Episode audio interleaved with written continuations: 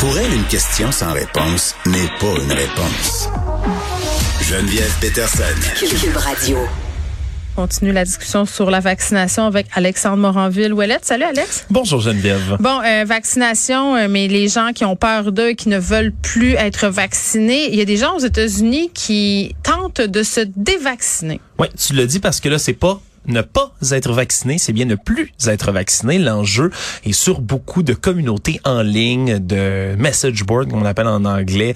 Euh, il y a beaucoup de gens anti-vaccins qui commencent à faire toutes sortes de publications. Il y a une vidéo euh, qui est devenue virale, entre autres sur TikTok, des centaines de millions de views. TikTok qui l'a enlevé rapidement, mais qui a été repartagé là, avec le système qu'on connaît bien, là, de pouvoir faire des duets, qui appellent euh, partout, une vidéo dans laquelle une femme qui se dit docteur, qui explique que si quelqu'un a été vacciné, mais décide de ne plus l'être, il peut prendre un bain détoxifiant. Un bain pour enlever le vaccin. En gros, elle met du, euh, du baking soda dans son bain, hein? des sels de bain euh, également. Qui La bave de crapaud, une peau de serpent. Non, non, non, mais elle met après ça du borax, hein, qui est un agent nettoyant qui, je le rappelle, va rien faire d'autre à part vous irriter la peau. Hein. C'est vraiment pas bon de prendre ça dans votre bain. Mais elle prend tout ça en disant que ça enlève la radiation que le vaccin mettrait dans votre corps, semble-t-il. Elle se dit docteur. Elle se dit docteur, elle se dit docteur.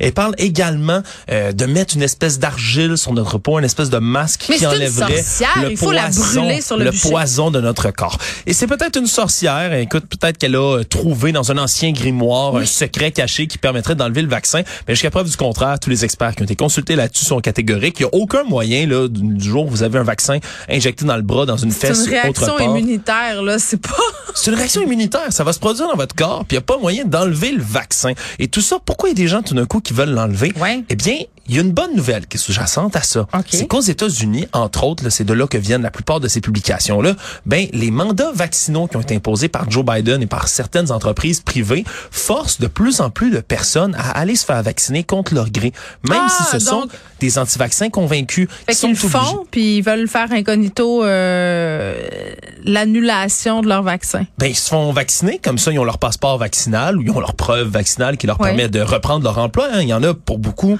que leur seule source de revenus va être bloquée s'ils vont pas se faire vacciner. Ces gens-là, donc, plient éventuellement, se font vacciner, mais se disent oh mon Dieu, si le vaccin reste dans mon système, je vais mourir ou je vais euh, être empoisonné. C'est cette euh, cette femme là, là, elle explique également là qu'il y aurait des moyens d'enlever dans le corps les nanotechnologies avec le borax dont elle voulait mettre dans votre bain, les nanotechnologies, les si tu bois nanorobots. une cuillère à soupe de vinaigre de cidre aussi, euh, tu peux te transformer en étoile. Exactement, exactement. Mais c'est c'est c'est vraiment des euh, c'est vraiment toutes sortes de croyances qui sont utilisées. Puis c'est fou parce que ben, c'est un signe que ça fonctionne. Les mandats vaccinaux fonctionnent. Il y a des gens qui se font vacciner. Puis peu importe qu'est-ce qu'ils vont faire, prendre des bains, puis ça, ça va leur Ils vont chauffer, mettent vaccinés du borax. même. Faites Ils pas vont ça, demeurer. du borax à la peau. Non, pas du borax à la peau. Faut vraiment pas faire ça. Mais il y a de plus en plus de ces remèdes de sorcières, là, d'huile de ça me serpent fait tellement penser à ça parce que quand j'étais petite, puis j'ai acheté le même livre à ma fille, parce que je trouve ça formidable, des espèces de petits grimoires là pour les enfants avec des des recettes de films. Écoute, Alex, c'est inoffensif là, c'est genre prends trois pelures d'orange, une cuillère à soupe de miel, enroule ça dans du papier avec un ruban, puis tu vas être de bonne humeur. là. Tu sais ça guérit est- la COVID aussi, est, je pense. On est dans le même registre, ben quasiment. Ben, quasiment. et- ben, on est dans le même registre, mais ce qui est fou, c'est que c'est pas du tout nouveau. On pourrait croire Ben que c'est nouveau avec la COVID, mais sur les communautés anti-vaccins, euh, à chaque fois qu'il y a eu là des vaccins qui devaient être pris, il y avait toutes sortes de gens qui demandaient s'il y avait moyen de retirer le vaccin de l'organisme une fois qu'il était injecté. Et il y a toutes sortes de ces croyances-là qui, le bain, là, le borax, ça sera pas bon pour votre peau, mais vous on en fait une mourrez pas. campagne de pub. Là. On dit euh, que ça se peut de l'enlever parce que comme ça, tout le monde va y aller. Ouais, mais c'est parce qu'il y en a qui font des choses qui sont autrement plus dangereux. Ouais. Entre autres, C'était comme boire de l'eau de Javel, ce que Donald Trump Ouais, avait le, dit. Là. le, le- le Mi- Miracle Mineral Solution, Ouais. c'était ça le nom de cette eau de javel là. D'ailleurs, il y a encore des gens qui le recommandent sur ces euh, ces message boards là, mais également il y a d'autres trucs qui peuvent être un peu plus dangereux là. Il y a la, la succion par euh, par cop là, Ça, je, je connais ça euh, de loin là, un peu cette thérapie là, des athlètes qui font ça, il y a des bénéfices qui sont pas nécessairement prouvés, mais on dit de faire ça après ça être fait une coupure sur la peau, Oh my God. après ça être fait vacciner, de préférence faire- directement sur le centre d'injection. c'est ça, ils vont se faire des saignées par des sangsues. Puis, euh, mais ça ouais. ressemble à ça. Et ça, ça peut être évidemment extrêmement dangereux. Les vampires aussi, hein, ça peut être pratique pour se dévacciner, je Un pense. petit vampire à domicile. Et donc, c'est c'est c'est signe que les mandats vaccinaux fonctionnent. C'est signe que les gens vont pas bien aussi. Là, Mais, mais c'est également signe qu'il y a des gens qui vont pas bien. Alors, je vais le rappeler une dernière fois il n'y a pas moyen d'enlever le vaccin une fois qu'il est dans votre organisme. Heureusement, vous pouvez relaxer. Allez prendre un bon bain, un verre de vin, puis dites-vous... Mais un bain avec euh, des produits qui sont faits pour le bain. Des produits faits pour le ça vin. comme ça. Il y en a, il y en a des excellents, là. Mais tu peux aussi boire du vin dans ton bain. Moi, ça, je le conseille. Bois du, bain, bois du vin Dans dans, ton ton, bain. bain, puis relax en disant que maintenant ton système immunitaire est mieux protégé contre la COVID. Mm. Puis il y a un petit essai scientifique euh, par la même Exactement. occasion. Mais c'est fou quand même de voir qu'il y a beaucoup de gens qui privilégient les remèdes de sorcières pour s'enlever un vaccin. Parlant d'annulation, une université qui serait anti-woke aux États-Unis. Ouais, ça, c'est tout un projet en ce moment là qui évidemment suscite le débat, comme à chaque fois qu'on parle de. C'est de- l'école de la vie, là? Ouais, ça pourrait ressembler à ça peut-être euh, aux yeux de certains. C'est la journaliste Barry Weiss. Je sais pas si tu te souviens d'elle, qui est devenue une héroïne là, littéralement de la droite américaine après avoir claqué la porte du New York Times en Oui. juillet 2020.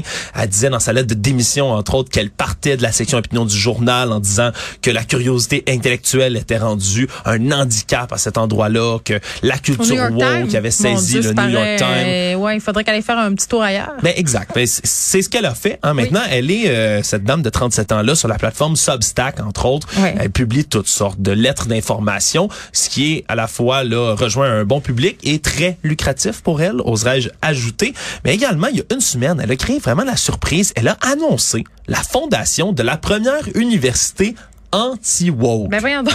Oui, oui, oui. Elle qui disait qu'il n'y avait pas de place pour les questions intellectuelles et tout ça. Exactement. C'est particulier? Un projet, elle appelle ça là, le, elle, elle- elle appellerait ça cette université-là de Austin, donc au Texas, et voudrait former dans cette université-là des cours Le Texas, ça, interdits. c'est l'État où on veut arrêter les avortements. hein. Exactement. hein, C'est drôle donc- venant d'une personne qui dit qu'il n'y a plus de place pour la réflexion, de vouloir euh, bypasser les gens qui remettent en question des trucs euh, qui sont acquis depuis des années. Ben, Il y a beaucoup de contradictions. Oui. À la base, tu soulèves un bon point parce que Barry Weiss elle-même, entre autres, ben, quand elle était étudiante à l'université de Columbia, ben, elle a participé à des campagnes de harcèlement contre des professeurs arabes ou musulmans qui faisaient des critiques de l'État d'Israël. C'est Ben, drôle, hein? Elle faisait donc. exactement ça lorsqu'elle était à l'université et maintenant veut créer cette université-là. Ben, il y a plusieurs professeurs qui ont déjà décidé de rejoindre certains Ah, ben, c'est intellectuels. clair parce qu'il y a beaucoup de profs qui se sentent euh, entre guillemets euh, surveillés, Mhm, euh, des ben- profs qui disent qu'ils se sentent ça. Puis je peux les comprendre parce que toute la discussion, notamment autour du N-word, qui fait rage ici puis qui fait rage euh, justement aux États-Unis,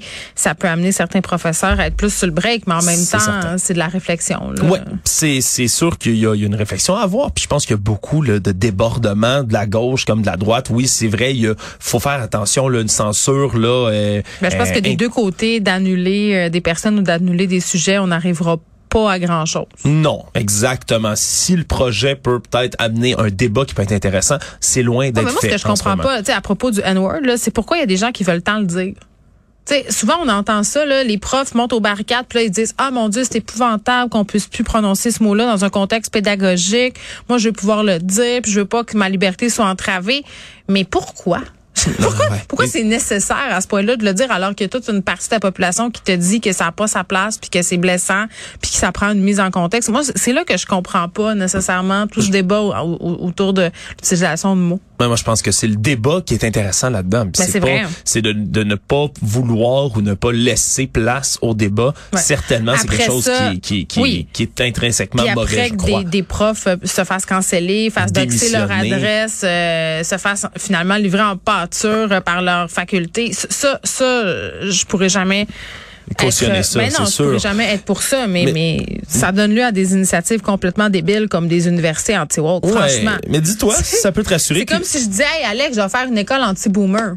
Imagine. Hey, ça passerait Imagine bien, ça. Je suis convaincu que ça passerait bien. Je sais pas ce que tu y enseignerais, par exemple, hein, parce que tu vois, le programme à date que l'université d'Austin Ouais. veut enseigner, on dit l'été prochain, les cours interdits. Ce serait ça le nom du programme. Programme de cours interdits. donne envie d'y aller. Évidemment, en abordant, dit-on, les questions les plus provocantes qui conduisent souvent à la censure ou à l'autocensure dans de nombreuses Cool, cool. universités. Guy, Guy Nantel va être prof, là, je pense. Hein? Ben ça, ça se pourrait qu'il soit peut-être pas prof tout de suite, hein, parce qu'en ce moment, ben c'est pas, il y a pas encore de campus hein, dans la capitale du Texas, Ils sont pas accrédités, sont pas autorisés à fonctionner encore, puis en ce moment, ben c'est juste un projet de clickbait, finalement. ben là. ça va prendre, c'est que ça va prendre du, du financement, hein, parce que comment tu vas convaincre des étudiants de s'inscrire dans une université qui est pas accréditée Mm. et dont les diplômes ont pas de valeur?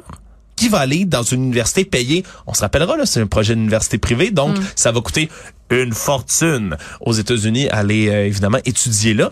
Et on le compare déjà soit au Fox News de l'enseignement supérieur, ce qui est pas un compliment, je le rappelle, et même en la comparant à la Trump University. Je sais pas si Ben, tu te souviens de ce fabuleux projet. Oui, mais ça n'a pas duré très, très longtemps. Non. Euh, Il y a un public pour ça, en tout cas, Alex. euh, va voir si tu peux t'inscrire à quelques cours. euh, Ah, ça serait drôle. Toi